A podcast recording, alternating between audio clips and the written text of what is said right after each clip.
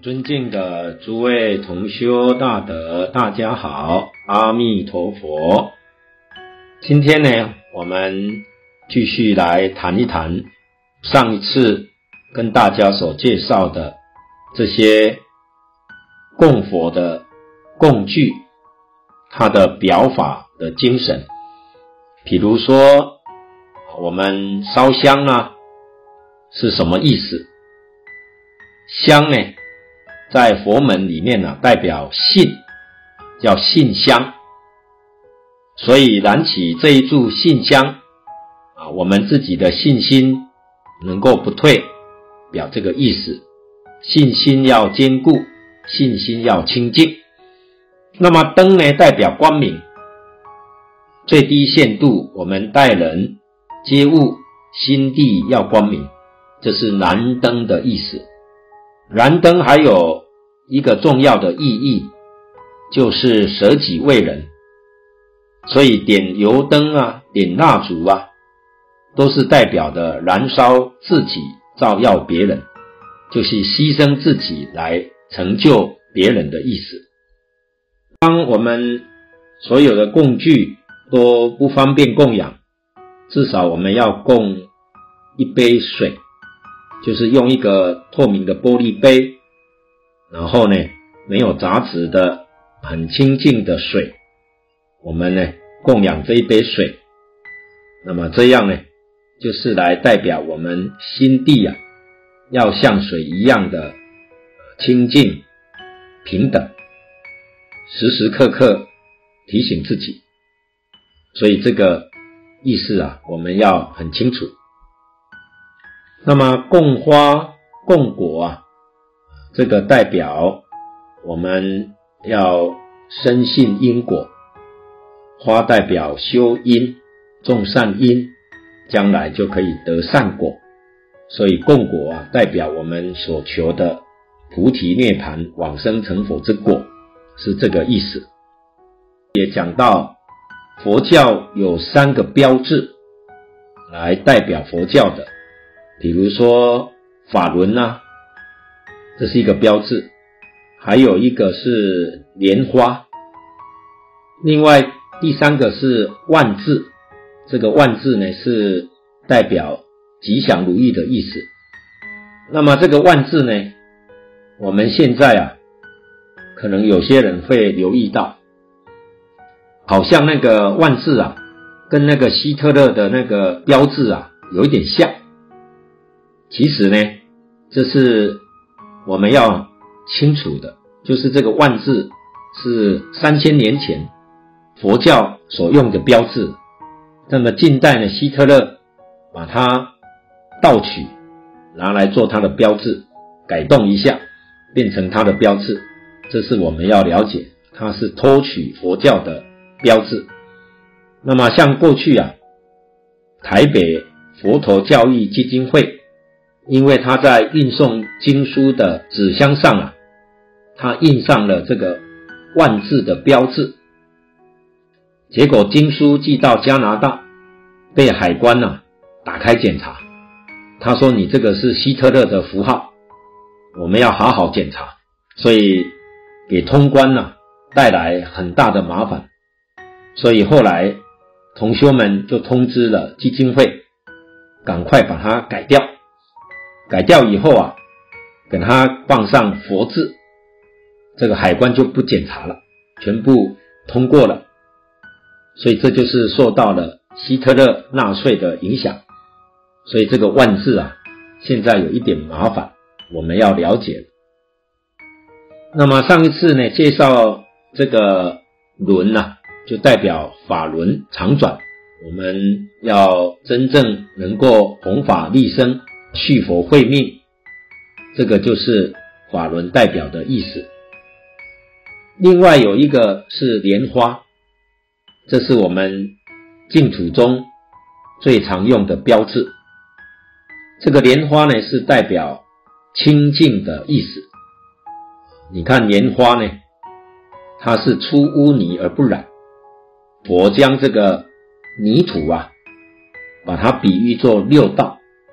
而莲花的根呢，就生在这个泥土里面，然后它的茎呢在水中，水是清的，那么把水就比喻作声闻、缘觉、菩萨、佛这四圣法界，然后莲花呢是开在水的上面，这个意思就是代表我们不但世间法不染，佛法也不染，是取这个意思。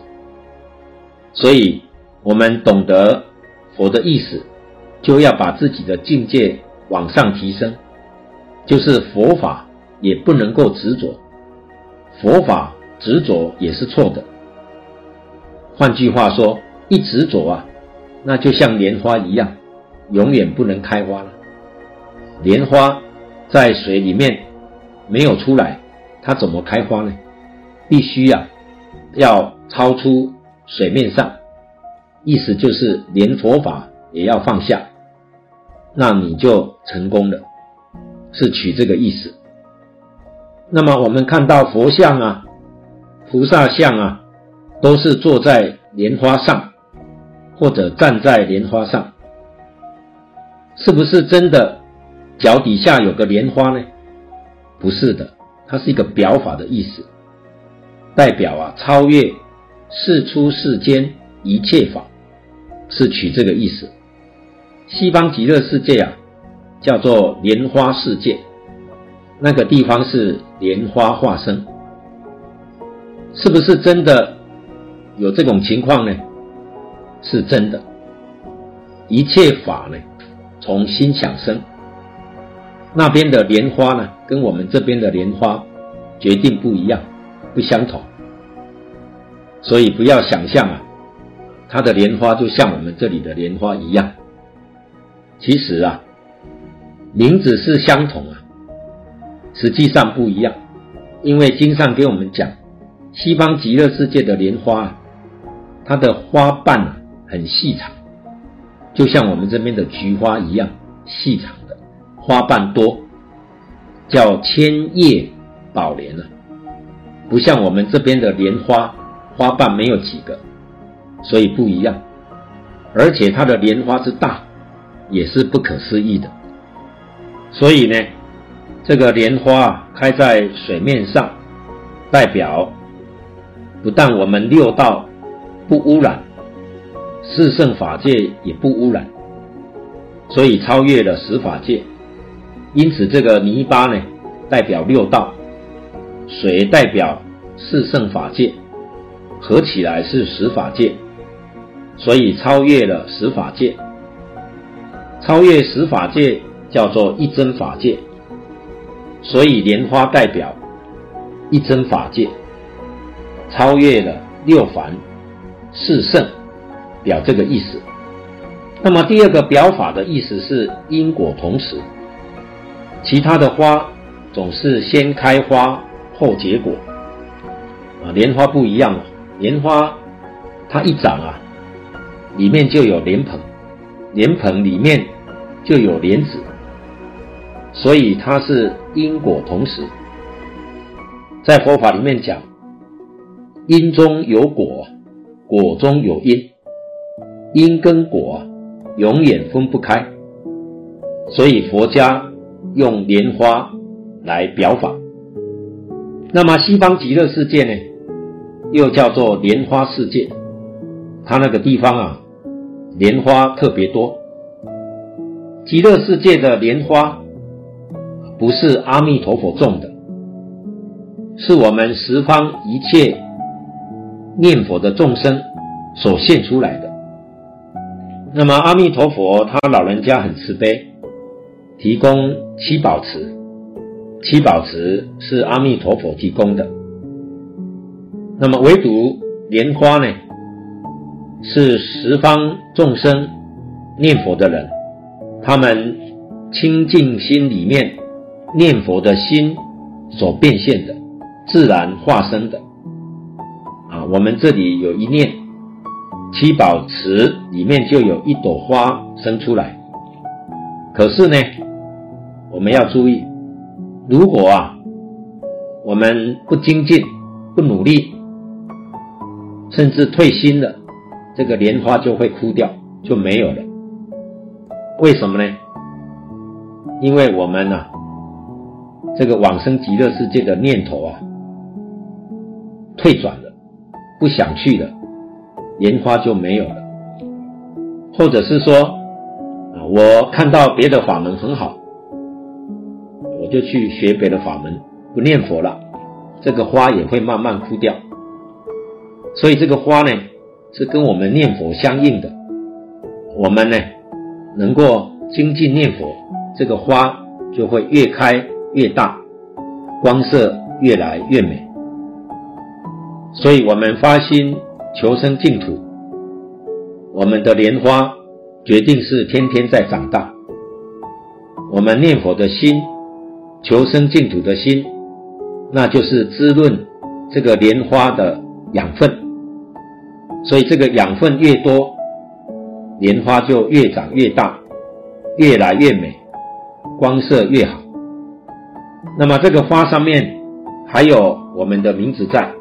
绝对不会搞错。到我们将来要往生的时候，佛就带着这一朵莲花来迎接我们。所以你看，佛手上拿的那个莲花，是我们自己培养出来的，我们自己念出来的。我们的念佛功夫深，这个花就很大；念佛功夫浅，这个花就小。所以。我们一定要知道，这个世间哪一桩事情是真的呢？看来看去啊，只有念佛争取莲花的大小是真的，这才真的带得去。这个世间的其他一切法都带不走，这个我们不能不知道。那带不走的就随便一点，马虎一点。不要去计较，不要放在心上。能够带得走的，那就要非常认真了。所以，我们希望大家呢，少说一句话，多念一句佛，那就等于给莲花呢加了养分。我们拼命的念，这个花就会越养越大，佛也看到很欢喜，这才是真的，其他是假的。那么，像在圆瑛法师的讲义里面呢，他老人家呢就引用了两个人，告诉我们，这个莲花化身啊是真的，真的有莲花，而且呢，有的人去了极乐世界，还回来了，这些都是真实的。在法师的讲义里面呢，他讲的第一个是宋朝的可久法师。这位法师常常念《法华经》，虽然念《法华经》，他是求生净土的，这不足以为怪了。因为我们在《无量寿经》三倍往生这一品里面的第四段就有看到，凡是修学一切大乘佛法，回向求生净土，临终的时候，阿弥陀佛啊。一样会来接引，通通都能往生。可见这个法门呢、真的是非常广大。那么可久法师啊，他的功夫啊，真的成就了。他是坐着往生的，人确实是死了，死了三天了、他都坐在那里，还没有给他入殓，他是打坐走的，真的没气了。三天了，结果三天以后，他又活过来了。他老人家又回来了，告诉别人，他已经到了西方极乐世界了，见到西方极乐世界的状况。他说啊，极乐世界啊，跟经上所讲的完全一样。这就是证明他到极乐世界去是真的。不是假的。过去几年啊，曾经有一本小册子流通的很广，叫《西方极乐世界游记》。这是说有一个法师啊，到极乐世界去了，把极乐世界的情形，把它写出来，讲的很多，很详细。结果呢，我们把它拿来跟经上啊一对照，不一样，这样就不可靠了。假如是真的话，应该要跟经上讲的完全相符。所以有人拿给我们老和尚看，啊，老和尚呢一打开啊，就发现了，哎，怎么西方极乐世界有女人呢？这个跟我们经上讲的国无女人不一样，所以可见呢，这是假的。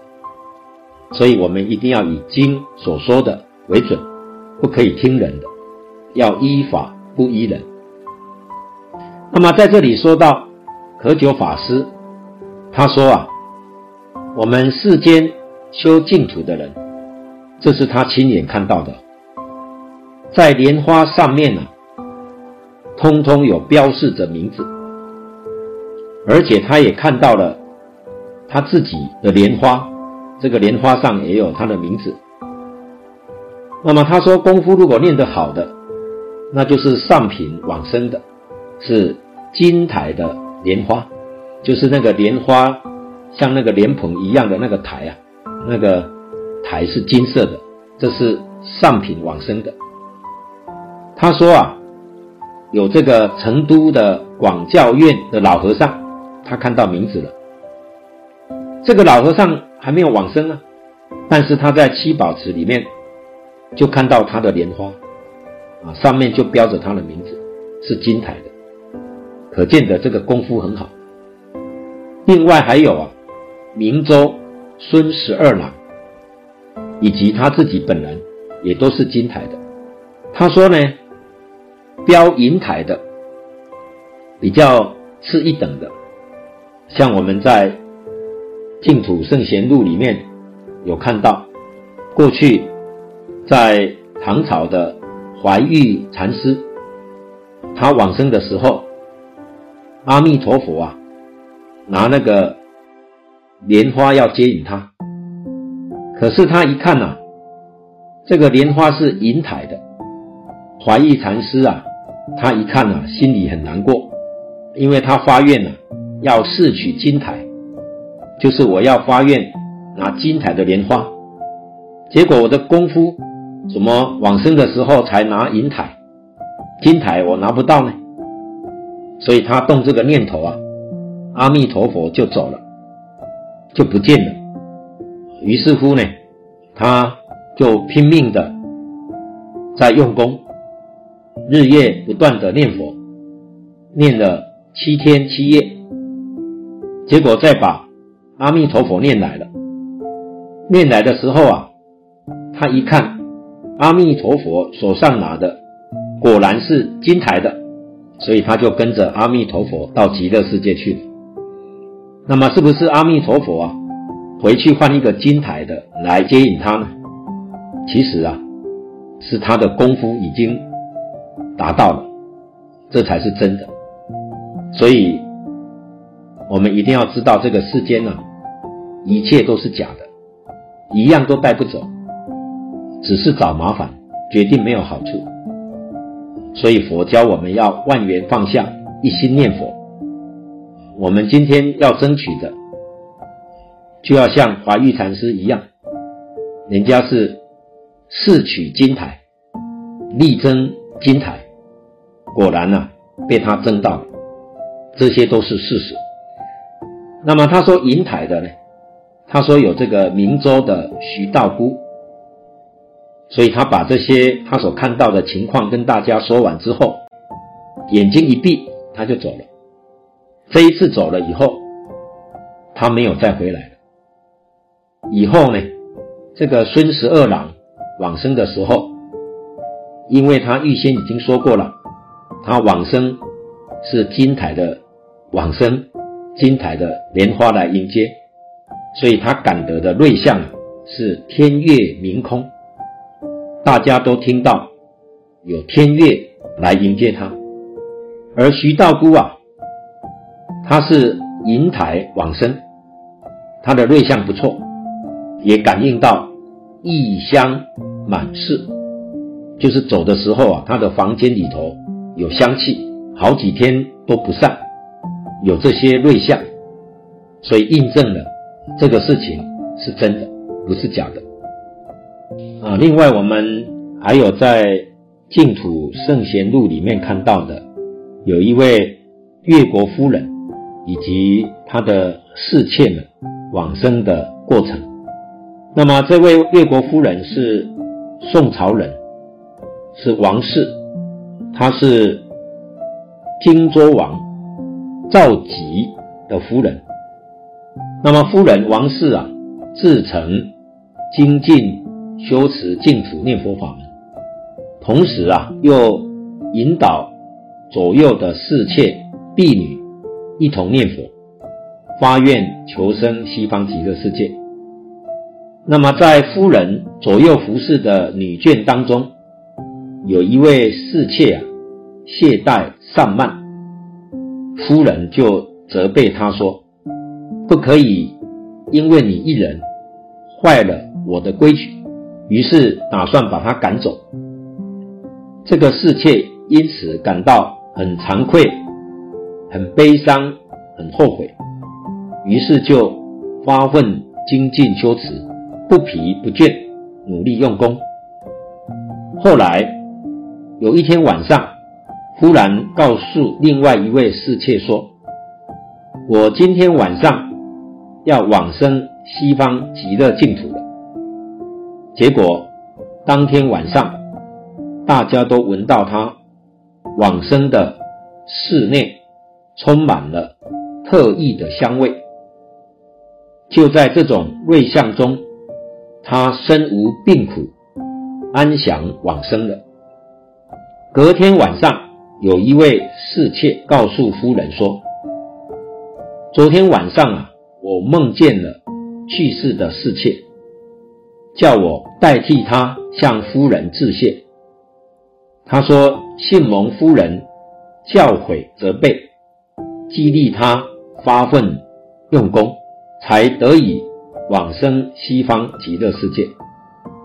不胜感谢夫人的恩德。”夫人却说：“如果能够让我梦见，我才相信你说的话。”结果当天夜晚，夫人果然梦见了这位往生的妾前来致谢。夫人就问他说：“我可以到西方净土去看吗？”这个妾就说：“可以。”夫人只要跟着我走就可以了。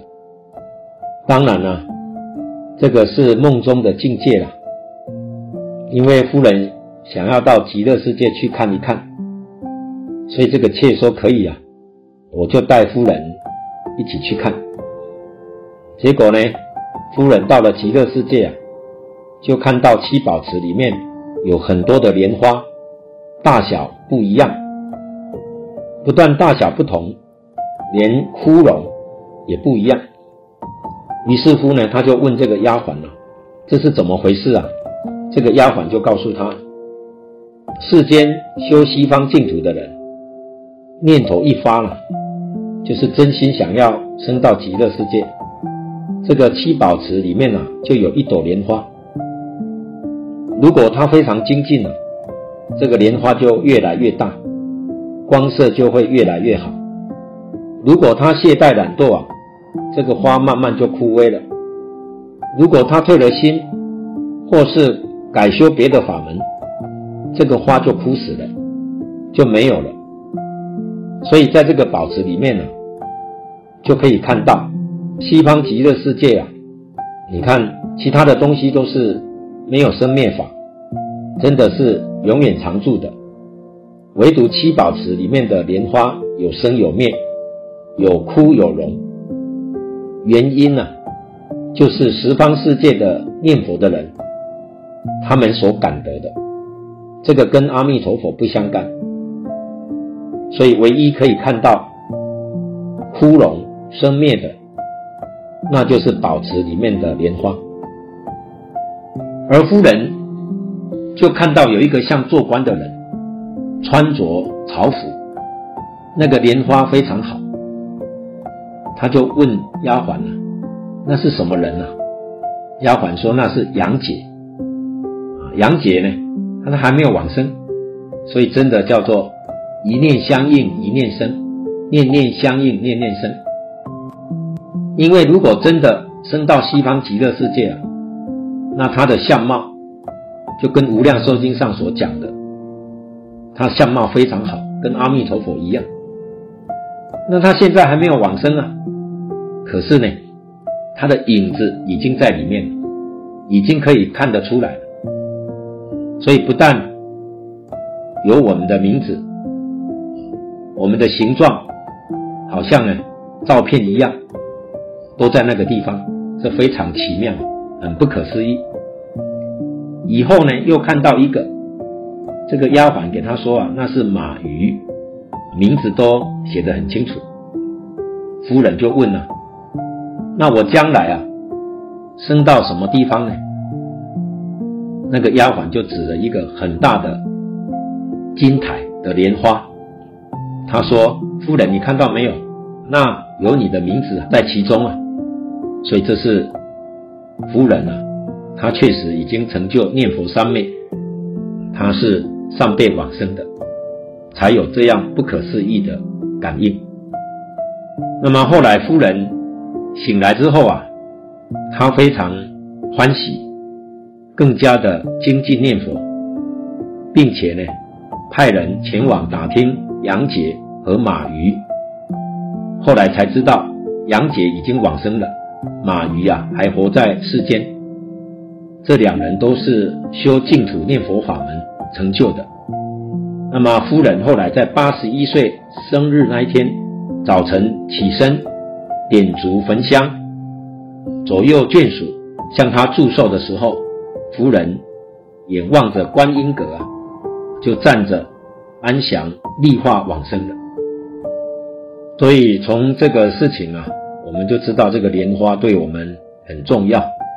所以莲花跟我们念佛修行的人，可以说呢是非常密切的。我们这里一发心。求愿往生，执持名号，那么那一边呢，就是莲花化身了。七宝池里面就生了一朵莲花，这个莲花就是这个念佛的人他所生出来的。所以，我们念佛，七宝池里面就有我一朵莲花，决定错不了。那至于莲花的光色大小，那就要看我们念佛的勤惰了，努力了。所以我们只要。能够好好的一心念佛，不怀疑、不夹杂、不间断，我们的莲花就会越来越大。最重要的就是一定要警觉，这个世间没有一桩事情是真实的，只有我们好好培养莲花，这一桩事情是真的。所以，我们最要紧的，一定要好好的去培养自己的大莲花。对于世间呢、那些不相干的事情，那些六道轮回的事情，我们呢不要啊再去执着放不下，这是我们要特别提醒自己的。谢谢大家，阿弥陀佛。